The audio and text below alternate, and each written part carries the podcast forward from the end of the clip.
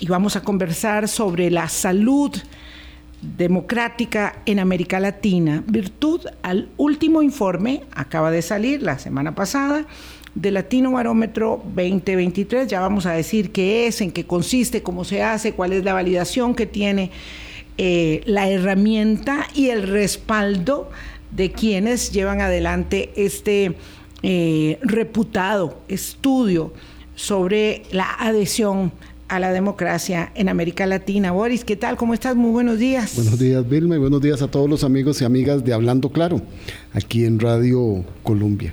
Sí, la democracia se desvanece. Somos un paciente con síntomas graves, así evidenciados en el Latino Barómetro, y sobre eso vamos a conversar, porque los síntomas, si no se controlan, si no se atienden, doña Vilma, la enfermedad puede ser claro, peor.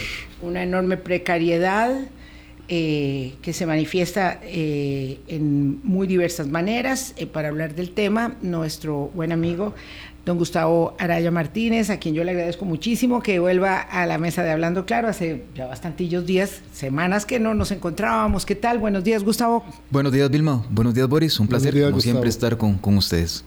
Este es un informe muy desalentador porque mm, probablemente como la realidad misma eh, hunde el dedo en la llaga de varias de las circunstancias que nos atenazan más como latinoamericanos. Mm, digo, obviamente hablamos del deterioro en la calidad de la educación, de la salud, en el aumento de la desigualdad que es tan notorio, en nuestro, en nuestro continente, en nuestra región, em, pero expresado desde el análisis y el estudio de las variables de la adhesión a la democracia y de mm, asuntos tan sustantivos como eh, si se mm, privilegia un sistema democrático o da lo mismo cualquier otro, o si se apuesta eh, con énfasis cada vez mayor hacia el autoritarismo, entendiendo que la democracia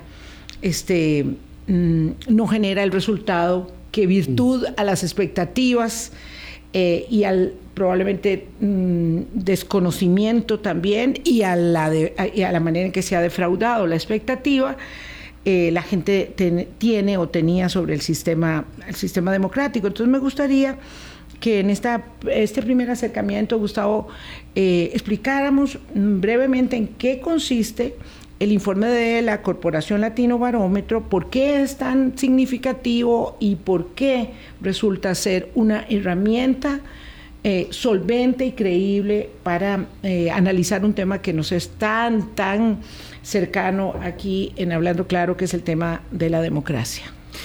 Bueno, ahí hay varias, varios varios aspectos. Voy a referirme a dos, uno que me parece que es de carácter eh, procedimental del, informe y el otro que me parece que es de carácter estructural del informe.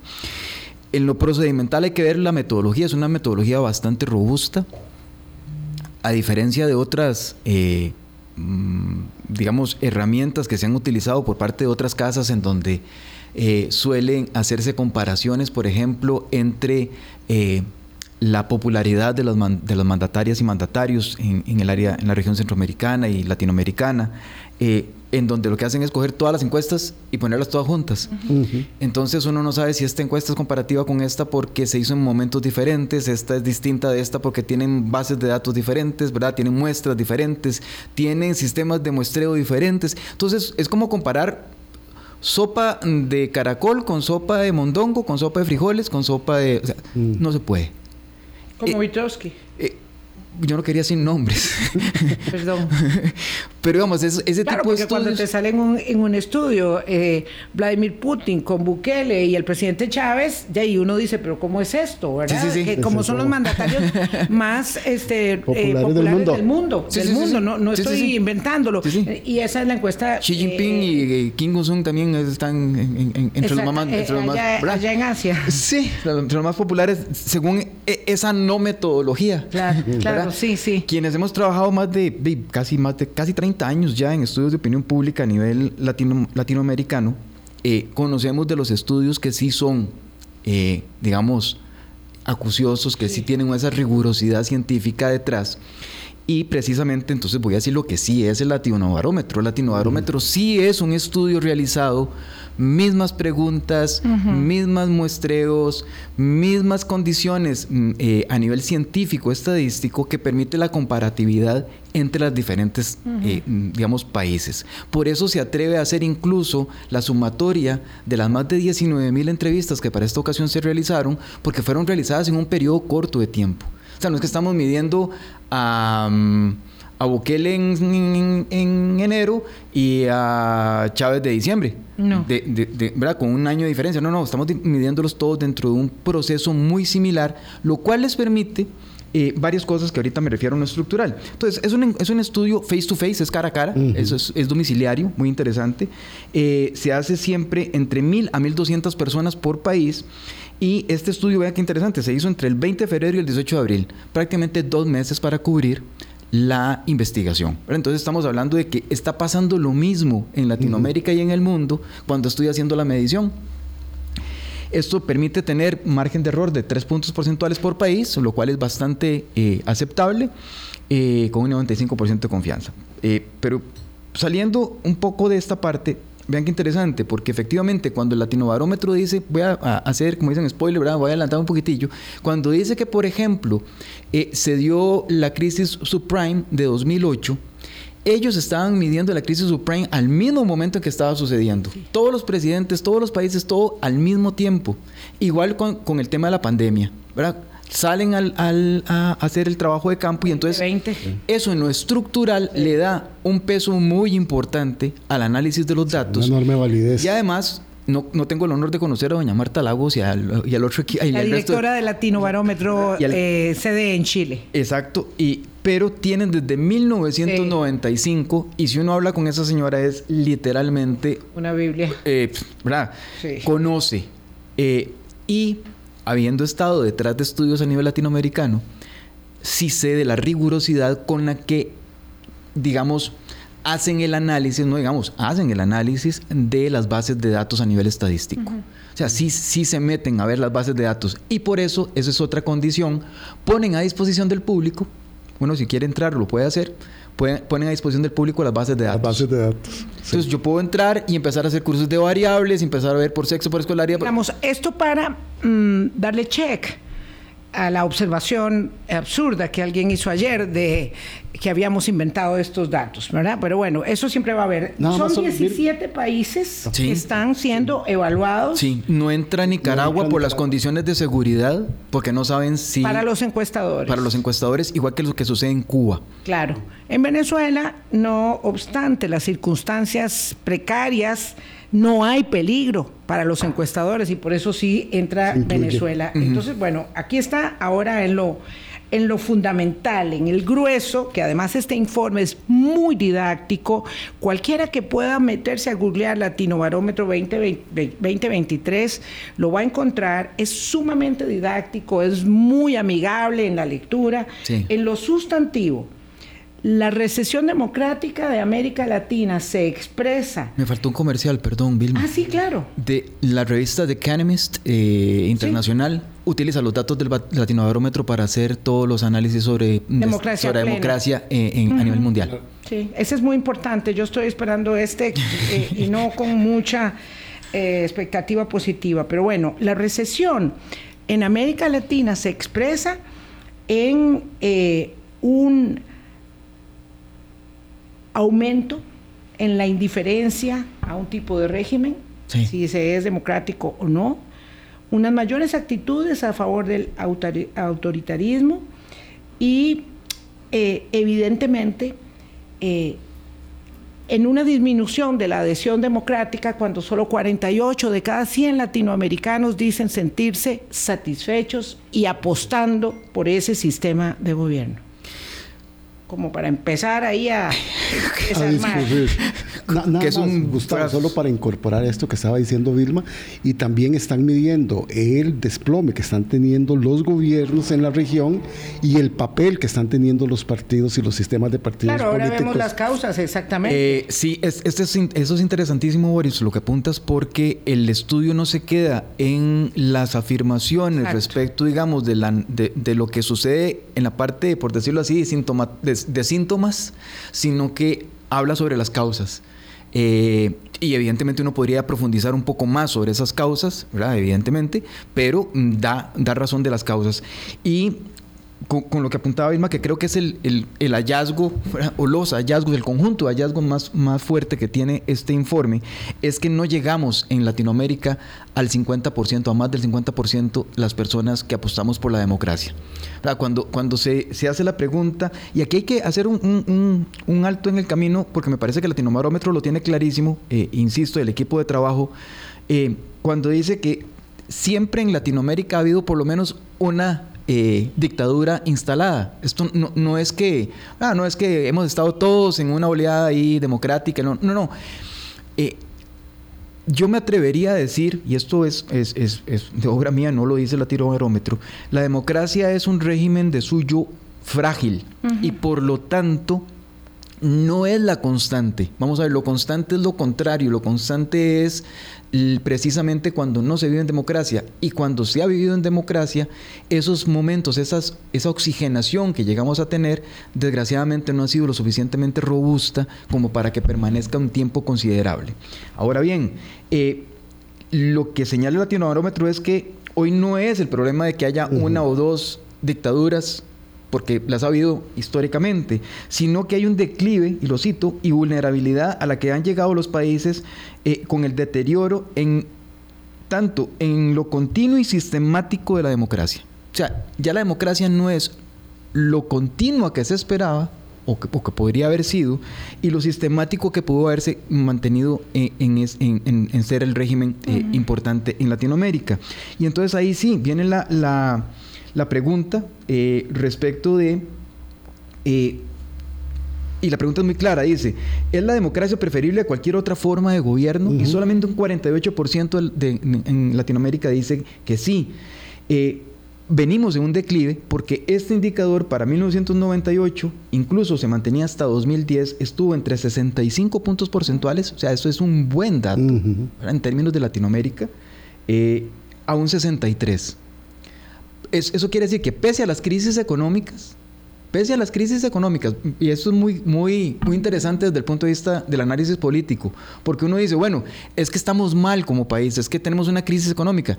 Sí, pero es que hemos tenido crisis económicas y aún así hemos apostado por la democracia. Sí, de hecho el informe, yo creo que eso no lo, nos lo saltamos, eh, Gustavo Boris, eh, sitúa este periodo de estudio dentro de lo que ellos llaman la tercera ola democrática de América Latina. Yo creo que eso es muy importante señalarlo porque hemos pasado página ya de la ola de gobiernos dictatoriales y de dictaduras asentadas eh, con las botas militares manejando el poder civil, ¿verdad? Controlando el poder civil y el poder político. Entonces es muy importante entender que estas referencias y el contexto eh, que eh, sitúa estos informes de los últimos, de las últimas dos décadas, ¿verdad? Sería de Latino Barómetro, están hablando de esta ola democrática, es decir, llegamos a contar con gobiernos democráticos en casi todos los países, casi al mismo tiempo, y empezamos a sufrir unos primero y otros después el desgaste de la democracia. Aquí apela a Huffington que, que, hace el análisis de la primera, la segunda y la tercera ola. Y es importantísimo esto que señalas porque ya lo ya ha sido estudiado Applebaum, Michelle, eh, Applebaum en, Applebaum. Applebaum, perdón, sí. Este, Janina Welp o este, Levinsky y con, con cómo mueren las democracias. Y el, y el, estudio lo recupera, ¿verdad? En términos de el, el, el dato real, por decirlo así. Y es que ya las democracias no se están perdiendo por ascenso de regímenes dictatoriales merced a los, a los ejércitos, sino que son dictaduras o autocracias que han llegado por el voto popular. Por el voto popular. Eso quería hacer la referencia. No es suficiente ser un régimen democrático por haber accedido al poder a través de los procesos electorales, Gustavo. No, no, no, no. No, lo está haciendo. No, no lo está haciendo. blinda ni es garantía. Eh, absolutamente, ¿verdad? Esto no, no, no lo fue en el caso de Bolsonaro, no lo fue en el caso de Trump, no lo fue en el caso de Yamatei, o por lo menos no lo ha sido tampoco en el caso de Chávez o Bukele. Y hemos tenido precisamente personas que han llegado a el poder a través de mecanismos digamos, democráticos, evidentemente, a través del voto, pero que buscan perpetuarse y ahí también es muy interesante porque hace la diferencia entre quienes se perpetúan a sí mismos y quienes se perpetúan a través de terceras personas. Y eso ya se está empezando a ver. Sí, no nos adelantemos para hablar de países todavía porque hay que explicar no solamente esta recesión democrática y esta disminución de adhesión, sino también las causas que refería. Y, eh, perdona, que te, perdona que te interrumpa. Ahí, en, en este 48% que apoya la democracia en América Latina, en donde efectivamente veníamos de, un, de, más de un 60% y ahora caemos en este indicador, lo interesante acá es que Costa Rica pasa de un 67, digamos, siendo la norma a nivel latinoamericano también, a un 56% en este año. Caemos. Pero uno diría, de nuevo, es la crisis económica. ¿Qué más crisis económica que la que vive Argentina? ¿Verdad? Y Argentina pasó de un 55% en 2020 a un 62% en 2023 de apoyo a la democracia. Por eso decía que todavía no vamos a hablar de los países, porque quería referir, es el caso de Argentina muy interesante, eh, y el caso de Costa Rica tiene como mm, puntos eh, sobresalientes en el informe, ¿verdad? Eh, por supuesto, igual que Perú, El Salvador, igual no, más aún Perú y El Salvador, pero, pero tiene puntos eh, destacables del informe. El tema es, digamos, cuando esta recesión que se está expresando en menor apoyo a la democracia, en mayor eh, indiferencia al tipo de régimen, en mayor adhesión al autoritarismo, no es al autoritarismo de la bota militar, no. ¿verdad? No es el presidente de Níger que fue depuesto en la noche y que ya salió el secretario general de Naciones Unidas a condenar el atentado y el presidente de Níger diciendo eh, por favor cuiden la democracia. No, ya lo agarraron, lo este, recluyeron en un lugar y los militares han dicho, bueno, ok, lo vamos a soltar porque ya está de acuerdo en instalar un gobierno nuevo. No estamos en esa mm. circunstancia, sino eligiendo eh, personas, porque son personalismos, que luego a través de, de elecciones legítimas, transparentes, ¿verdad? Eh, seguras, muestran entonces su vena autoritaria y su intención de quedarse en el poder, ¿verdad? Eso es lo que está pasando. ¿Por qué sucede? Y a eso es lo que me gustaría que hablaras de lo que había planteado Boris. El desplome del desempeño de los gobiernos, la imposibilidad de obtener resultados, em, la imagen, el deterioro terrible de los partidos políticos, que luego se expresan en votos nulos, en votos blancos y en votos de castigo que hacen que la alternancia en el poder implique una enorme dificultad a veces cuando hay reelección, sobre todo eh, continua, o para el mismo partido esa opción implique darle continuidad a pequeños resultados de la gestión de la cosa pública. Esto es muy interesante porque es un fenómeno altamente complejo, porque en todos los países hemos visto más o menos las mismas prácticas, pero no, no en todos los países en la misma eh, dimensión, o en el mismo grado. O en la misma intensidad. En la misma intensidad. Eh, ni, de manera permanente, ¿verdad? Lo vemos eh, apareciendo una que otra vez en, en, esta, en esta sintomatología que habla, que más, en esta, perdón, en, este, en esta cantidad de causas que presentan la sintomatología del el deterioro de la democracia. El, informe es muy interesante porque habla de las transgresiones a la democracia y ahí cita fundamentalmente cuatro eh, y yo voy a agregar algunas de en esas cuatro, algunas subcategorías o, elementos que vienen de ello que, se pueden leer perfectamente, digamos, en, Gutiérrez Espino, se puede leer en, Moisés Naim o cualquiera de estos teóricos y teóricas que han hablado precisamente del deterioro democrático. Eh, el primer factor que hace que estemos en este deterioro democrático, que es una transgresión, es el personalismo. Mm. Y esto es muy interesante porque eh, en, en las dictaduras lo que se busca es fortalecer la figura gobernante. En las democracias lo que se busca fortalecer son las instituciones. Y entonces aquí es donde empiezan las diferencias.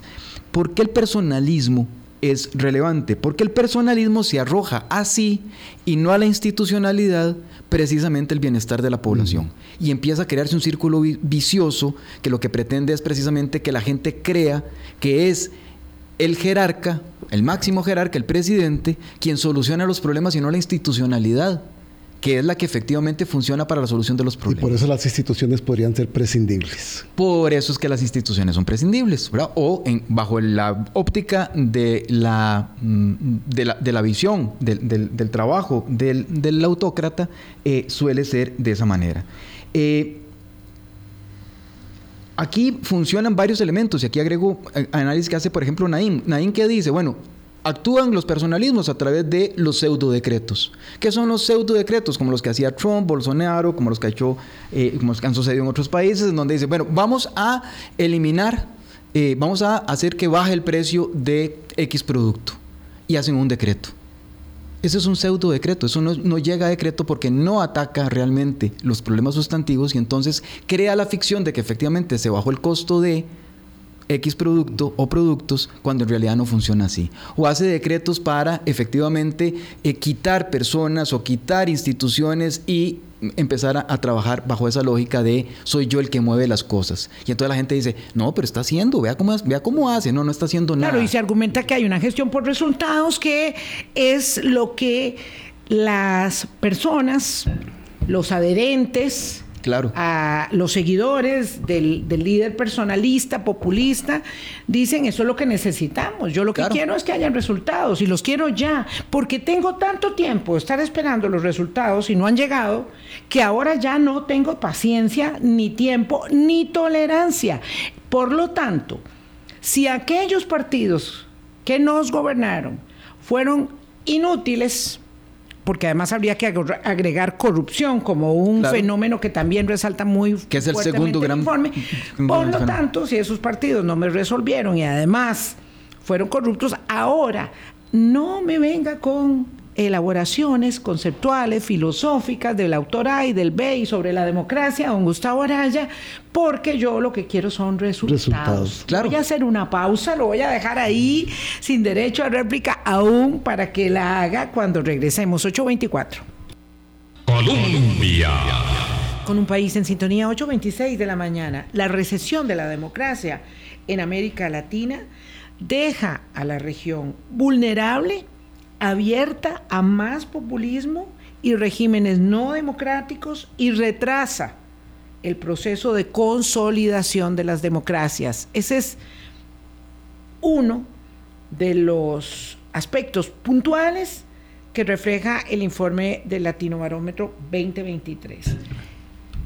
Es, tal como planteábamos antes de la pausa, don Gustavo Araya, el hecho de no haber recibido resultados efectivos para mejorar la calidad de vida de los latinoamericanos, eh, lo que ahora se traduce en esta decepción para con la democracia, para con la gestión de gobierno, para con los partidos políticos, para con los liderazgos tradicionales y se traduce en búsqueda de líderes autoritarios. Sí, eh, desgraciadamente hay una apuesta democrática. vamos a ver, a nivel general, los seres humanos, quienes, quienes estamos en un país, la ciudadanía, no estamos pensando en si la democracia, si no democracia, si autoritarismo o no autoritarismo. Lo que estamos viendo es en nuestro día a día si lo que está sucediendo me está nos está sirviendo o no. O no nos está funcionando. Si pagué las cuentas. Exacto. Entonces la gente lo que quiere es una efectividad de su voto. Lo que quiere es saber que cuando puso la X, en nuestro caso con una crayola en una papeleta, si eso se va a traducir de alguna manera en una mejor situación para sí, para ella y para, su, para esta persona y para su familia, sus, sus seres queridos y cercanos. ¿Qué ha pasado? Que no ha resultado de esa manera. ¿Por qué? Porque los problemas actualmente son altamente complejos y la democracia es altamente compleja. Y porque efectivamente las democracias funcionan bajo una lógica de múltiples grupos actuando todos en la búsqueda de sus propios intereses. Entonces, eh, la ciudadanía sale perdiendo normalmente. ¿Por qué? Porque han llegado regímenes que efectivamente no han logrado solucionar de manera aceptable, por lo menos, no a la solución completa, pero por lo menos avances importantes en los principales problemas nacionales. Eso ha creado esa, esa, mm, digamos, decepción con respecto a la democracia o a lo que ha, funcionado anteriormente, ni siquiera es el tema democrático, es cada vez que he votado no ha servido. Entonces, cuando viene alguien y me promete el oro y el moro y dice que va a cambiar y cuando llega a la presidencia yo que hace un decreto para bajar el precio de los aguacates, para bajar el precio de los mangos, para bajar el precio de los huevos, para bajar el precio de los plátanos maduros, yo digo, este, este era, este, aunque no pase. No pase. Aunque no, pase. Desgraciadamente es aunque no pase. Porque además, si es alguien que llega e insulta a los medios de comunicación, insulta a la Corte Suprema de Justicia, insulta a otras personas, yo digo, vean, es que es lo que yo he querido decir todo este tiempo. Si esos son los que nos tienen como están, ¿verdad? Entonces, aquí hay un tema que me parece que es medular entender. Primero, el autócrata populista o el, populismo autocrático, como lo llama el informe, no está para la solución de los problemas de la ciudadanía. No lo va a hacer. Hay que quitarse la venda de los ojos. No lo va a hacer. Porque lo que trabaja son pseudo decretos y pseudo acciones de política pública. Uno. Y su incapacidad la recubre de responsabilizar a la Asamblea Legislativa, al Poder Judicial, a los medios de comunicación y a la oposición en términos generales. Esa incapacidad hace que, aunque sea corrupto, y ojo lo que, lo que, porque esto es muy interesante en el informe, la corrupción ha carcomido precisamente las bases de lo que antes, de, lo que había venido funcionando antes como democracia. ¿Por qué? Porque es cierto, los, los políticos han sido corruptos, nadie ha dicho que no pero los autócratas también lo son. Lo que pasa es que la gente está dispuesta a que esa corrupción se dé siempre y cuando mejore mi situación. Y como me está vendiendo la idea de que está mejorando mi situación, no importa, todos han robado. Gustavo, usted está poniendo ahí un, límite muy interesante. Ok, esta adherencia al autoritarismo que se refleja en el latino barómetro nos puede llevar a qué? Cuando las personas que están comprando el humo el pseudo decreto, el efectismo y el señalamiento de responsabilidades a otros para cubrir mi incompetencia, ¿a dónde vamos a llegar? Le, perdona al autócrata populista cualquier error que tenga y efectivamente lo que dice es, que no lo han dejado gobernar. Entonces hay que darle otro chance. A él o a otro autócrata, peor. Que puede ir aumentando. Por supuesto, y así ha pasado en todas las eh, y así ha pasado en toda Latinoamérica. Vean ustedes que de repente yo no estoy salvándole la tanda a ninguno de los expresidentes, por ejemplo, en El Salvador desde... Todos en la cárcel o, huidos. Eh, y, refugiados en Nicaragua, Francisco Flores, que en paz descanse, eh, ¿verdad? Eh, Tony Saca, ¿verdad? Gravísimo, Álvaro Colom, y, de ahí para acá. Colom, Guatemala. ¿Verdad? Portillo, Berché, perdón, o sea, no ha habido cara en qué persinarse. Entonces llega Yamate. Orlando Hernández. Mm. preso en, mm, Estados Unidos. Exactamente. Bueno, eh, tuvo que huir de, El Salvador eh, Mauricio Funes, eh, refugiado ahora en Nicaragua por persecución precisamente por, por actos de corrupción. Todo eso es este, real. Y entonces todo eso es real. Entonces, evidentemente, llega Bukele y la gente aplaude. ¿Por qué? Porque está haciendo algo. Yo no estoy diciendo que no funcione, sí puede estar funcionando. Lo que pasa es que está creando un, desorden peor de lo, que la solución está creando. Pero la, corrupción de Bukele se le perdona. Vean ustedes que cualquier cosa que se hable del chivo wallet, de los bitcoins o de los troles o de cualquier otra cosa que suceda en ese régimen, la gente lo perdona. Y, ah, no, no importa, porque de todas maneras ve cómo tiene la seguridad del país. Ahora sí estoy seguro.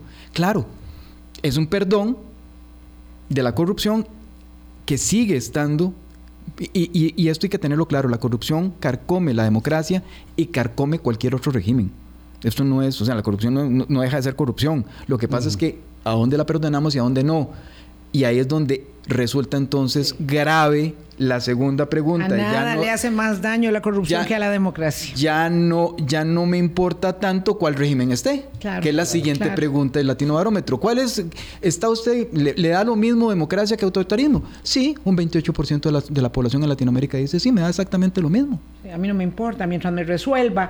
Ahora, entonces... Pero aunque no, resuelva. Aunque, no, resuelva. Claro, pero cree que le va a resolver. Entonces, aquí hay un aspecto sustantivo de este informe, que por cierto vamos a tocar más adelante, porque hoy no nos da tiempo con todos los detalles que se le pueden extraer a este eh, riquísimo documento de 50 páginas. Este, la gente se revela por la en democracia por la pérdida de libertad, pero no por la pérdida de garantías de libertad constitucional que la democracia ofrece, sino por la pérdida de libertad que significa no tener dinero para pagar las cuentas, no tener lo que el informe señala, eh, garantías, eh, bienes eh, políticos derivados de una eh, mayor eficiencia.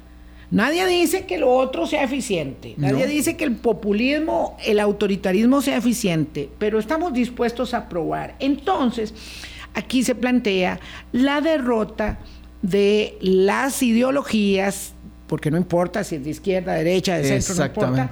La derrota de los partidos políticos y sus planteamientos por el poder. Y la consolidación, ojo que estamos hablando de un fenómeno latinoamericano, también en otros lados, y la consolidación de figuras que dicen, ahora sí vamos a, resolver, porque se ha diluido mucho el concepto de la democracia y porque además no sabíamos, no aprendimos en todas estas décadas lo que la democracia podía hacer y lo que no podía, ¿verdad? Y también nos desentendimos. Entonces, este poder sin balances, donde hay que quitar de encima al que haya que quitar, se llama la Universidad de Costa Rica, la sala constitucional, la prensa independiente, es lo que da paso a esta irrupción tan fuerte de desapego democrático. Sí, desgraciadamente, eh, en términos de bienes políticos, la población está dispuesta a ceder bienes políticos eh, por garantías económicas. Y entonces ahí, eh, y esto le pasa desde el nivel más alto de la, del, nivel socioeconómico más alto, más alto hasta el nivel socioeconómico más bajo. Hay personas de muchísimo dinero como pasó en Nicaragua, como pasó en Venezuela, que están dispuestas a ceder todo, no importa, van a destruir la prensa, déle destruye la de prensa. De hecho, la gente que tiene más dinero tiene menos desapego, menos, menos apego a la democracia, en este informe, porque después vamos a ver en otro programa qué pasa según la educación, la edad y la clase eh, económica, la condición económica. pero la, gente que tiene más dinero es menos demócrata. Eh, ¿Verdad? Entonces, hay quienes Importan más los resultados. Exactamente. Del business. exactamente. Y eso es algo muy interesante, que el informe no lo dice, pero lo sugiere, uno lo puede entreleer, y es que el autócrata, a diferencia de la democracia, y ahí sí es cierto, en términos de corrupción, ven a la institucionalidad como espacios de negocio. Ah, claro. Sí. La democracia se ve como espacio de ejercicio del poder, que es distinto. Pero en la, en la, en, cuando se trata de un autócrata populista, lo que ve es un espacio de negocio. Podríamos ejemplarizarlo en el caso de Costa Rica, Gustavo, con lo que está sucediendo con la caja. Claro, la caja es un espacio de negocio sin, ningún, sin ninguna duda. Vamos a ver, el presupuesto de la caja es dos o tres veces más grande que el presupuesto de todo el Estado salvadoreño. Para ponerlo en dimensiones. De Nicaragua bastante. Y, de, Nicaragua probablemente. más. Un poco como para que la gente vaya entendiendo esto que estás explicando. Y, lo, voy a poner en estos términos. Para ejemplarizarlo en, otras latitudes y traerlo a Costa Rica. Trump quita de una vez los 26 acuerdos internacionales a los que se había suscrito los Estados Unidos con respecto a los protocolos de Kioto y otros acuerdos mundiales respecto del tema ambiental. Eh, el cambio climático se de, lo, de se lo- París. se lo- ¿Por qué? Porque sabe que efectivamente hay una economía que le funciona para sus propios intereses y para los intereses de su grupo en el poder de mantener la economía dependiente de los hidrocarburos. Y entonces es un espacio de, De negocio. negocio, Negocio. ¿verdad? Y por eso se Y la dispara. democracia de ejercicio del poder. En cambio, la democracia lo que hacía es una distribución del ejercicio del poder. Entonces, no, no, no, no, espérese, hay que respetar los temas de acuerdos ambientales porque efectivamente esto le da poder también a los grupos emergentes económicos de nuevas energías. ¿Verdad? Ok. En Costa Rica, ¿qué pasa con la caja? La caja es, por ejemplo, para ponerlo en términos reales, eh, los dispositivos médicos, cualquiera que, hablemos de dispositivos médicos, desde un bisturí hasta los más complicados para hacer intervenciones eh, m- eh, a través de, espacios de microcirugía, es el 96-97% de las compras. ¿Qué pasa si yo intervengo la caja? Ese 96% que me significa el mercado de lo puedo alterar a favor mío. Vamos a hacer una Por pausa, don Gustavo Araya, y venimos a hablar del caso de Costa Rica, que está ubicado en el informe de Latino Barómetro 2023 como el primer país, porque está situado en, la- en el primer campo aquí, eh, de los que han retrocedido en adhesión a la democracia. Y esto es muy importante porque Costa Rica tradicionalmente con Uruguay y, Habíamos y- y habíamos sido punteros Había una vez- indiscutibles, punteros indiscutibles y hemos venido bajando, bajando, bajando hasta el 56% que tenemos de adhesión a la democracia, más alto que el promedio latinoamericano, pero fuimos realmente muy altos en este índice, en algún momento más arriba del 70% de adhesión democrática, 80% casi. Vamos a la pausa. Colombia. Con un país en sintonía, 8.41 de la mañana, conversamos con el politólogo Gustavo Araya a propósito del Latino Barómetro 2023, un informe robusto, sólido, muy reputado sobre la democracia en América Latina. Costa Rica ah, tiene un página 28 del informe para que lo quiera ver. Es un país que ha retrocedido abiertamente, no poquitamente, no, abiertamente, dice el documento, con un deterioro significativo y simultáneo en las tres dimensiones. Sí. Adhesión a la democracia, Bajó. indiferencia bajo el tipo de régimen Aumenta. y aumento del autoritarismo. Esto deja a su democracia expuesta y más vulnerable, dice el informe. Don Gustavo, ¿cómo se digiere esto de expuesta y más vulnerable? Países que hemos retrocedido en democracia, pro- democracia con problemas y demás. Estos no son 26 president- expresidentes firmándole una nota a, a nadie. Esto lo hacen en términos del país. Y esto lo hace un informe independiente que tiene prácticamente más de 30 años de estar haciendo evaluación de las democracias en Latinoamérica. Donde retroceden solo Y lo está- Panamá y República Dominicana. Esos son los países que retroceden. Y lo dice un informe eh, que ni la señora Lagos ni el equipo que trabaja allá en Chile tiene ni mayor ni menor interés personal, por lo menos, en lo que sucede en Costa Rica, que yo sepa. Eso es- no lo en tiene, como no lo tiene Reporteros Sin Fronteras, que hace un índice que va más allá del gobierno de turno. entonces esto es para quitarle un poco el velo de que, ah, es que claro, ahí están dos, ahí están tres ticos que nos odian y que no, no, no, no. O sea, esto es un informe independiente basado en datos estadísticos que se pueden corroborar porque la base de datos está abierta. ¿Qué implicaciones tiene eso? Que Costa Rica da un paso muy fuerte, porque no, no es que retrocedió solamente uno de los tres indicadores, es que los tres. retroceden los tres indicadores, el de apoyo a la democracia, al que le da igual y el que apoya el totalitarismo. Los tres damos pasos y por eso es que dice que hemos retrocedido en- a una democracia con problemas expuesta y vulnerable, por lo que hablábamos ahorita que señalaba Boris.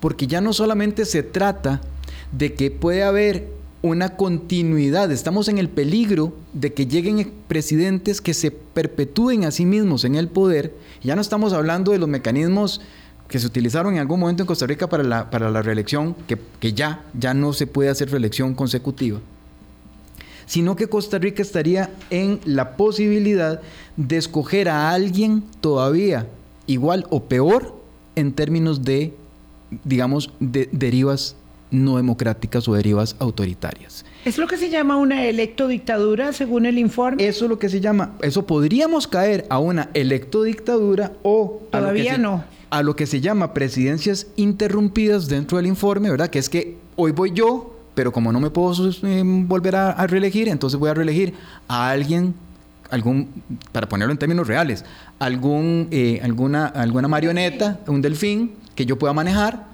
para volverme a elegir dentro. Una marioneta calza más que un delfín. Sí, eh, una marioneta, ¿verdad? Para después volverme a elegir. Entonces son presidencias interrumpidas. Porque, porque el grupo que está en el poder es exactamente el mismo. Y entonces nos podría dejar ante eh, lo que llamamos ahí sí, ¿verdad? Lo que ha pasado en otros países es mandatarios interinos o reemplazantes no elegidos, ¿verdad? Que es cuando ya efectivamente un grupo en el poder pretende quedarse, no importa cuál es el que esté. Pero más que eso, el, problema es que ese grupo, como pasó con Chávez en Venezuela o como ha pasado en la Nicaragua de la dictadura Ortega Murillo, es que efectivamente, de nuevo, aquí lo, aquí lo fundamental es que convirtiendo al Estado en un espacio de negocio, lo que interesa es continuar usufructuándolo durante un tiempo lo más prolongado posible. Y meterse, y meterse, algo que señala el informe, que dice aquí los que han fallado son las élites.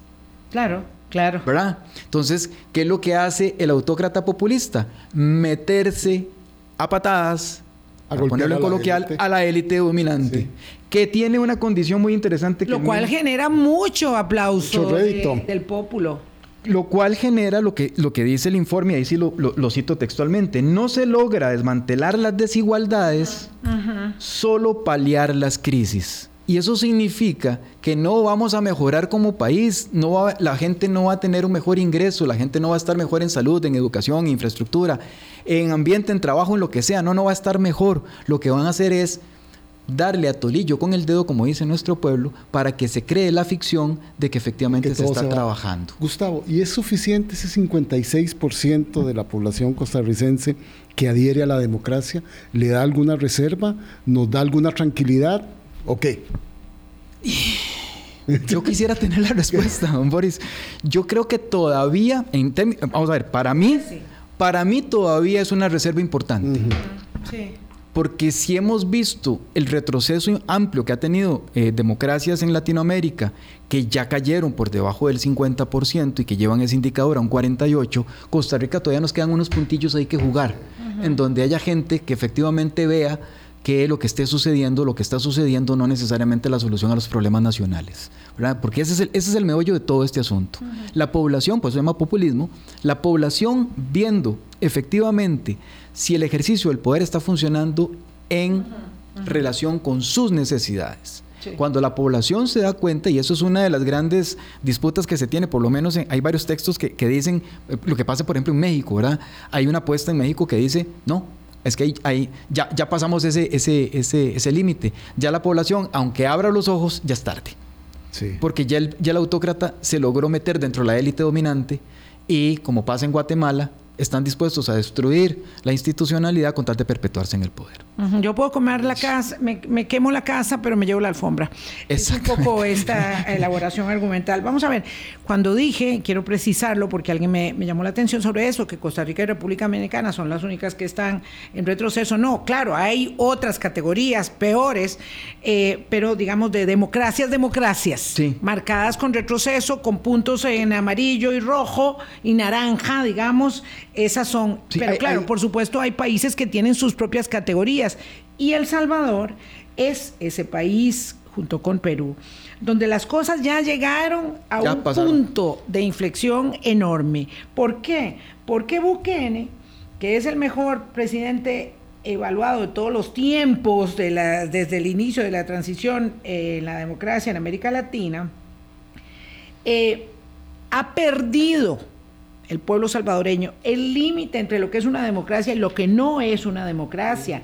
Y entonces ellos dicen, el efecto Bukele no está haciendo más fuerte la democracia, sino más bien más poderoso al presidente, que se lleva los aplausos y dice que el personalismo no constituye institucionalización de la democracia, sino eh, nada más la efervescencia de un caudillo que se lleva todo el poder para sí mismo y corre el riesgo de transformarse entonces ya en una electo autocracia, dictadura, régimen autoritario, populismo autoritario, porque en contra de la constitución ahora dice, no, yo me voy a reelegir.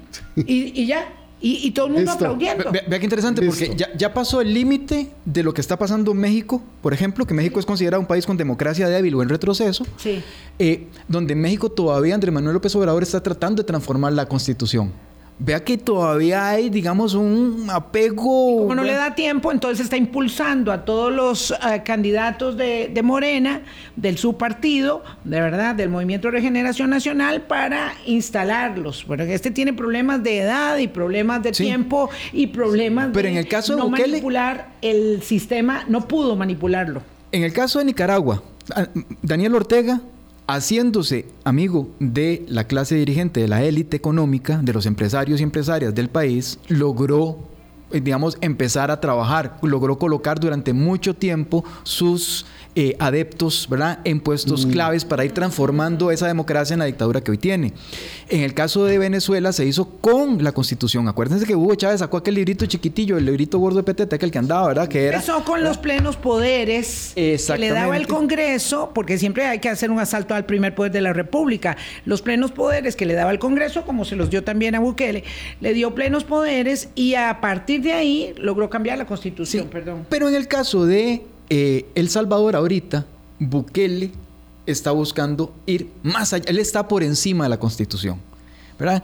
¿Qué pasaría si Bukele efectivamente logra tener una votación alterna o algún mecanismo mediante el cual falsear la propia constitución, que la constitución no va va a terminar, digamos, impopular? Y aquí me quisiera referir a un tema que es importante. No hay que confundir opinión pública con popularidad. Aquí hemos estado, y esto para quienes quieran verlo, eso, para quienes quieran leerlo, les invito a leer todo el tema del capítulo que Moisés Naim en la, en la, venganza del poder señala respecto al fanatismo. La revancha de los poderosos. La revancha de los poderosos, eh, Power. Es un librazo. Es, es un libro recomendadísimo. ¿Por qué? Porque el autoritarismo populista empieza a parecerse a la figura de una estrella de rock Mm. Por lo tanto, es popularidad, no apoyo, que es distinto.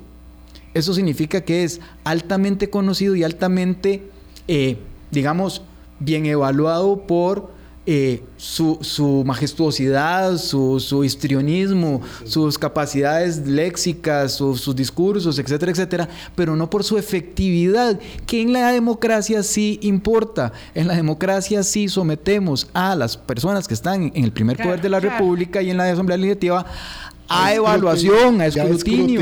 Nos quedan dos minutos y medio.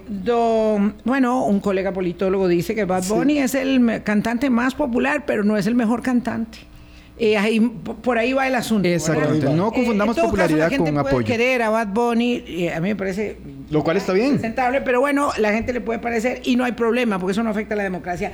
El corolario de este documento dice: tenemos tres problemas estructurales enormes. La crisis económica, que influye negativamente en el declive de la democracia, que aumenta la desigualdad, aumenta el número de pobres, tensiona las demandas de la población, eh, la deficiencia de la democracia en, producir bienes públicos que demanda la gente y el desplome del desempeño de los gobiernos y la falta de capacidad para responder a las demandas políticas públicas, de políticas públicas.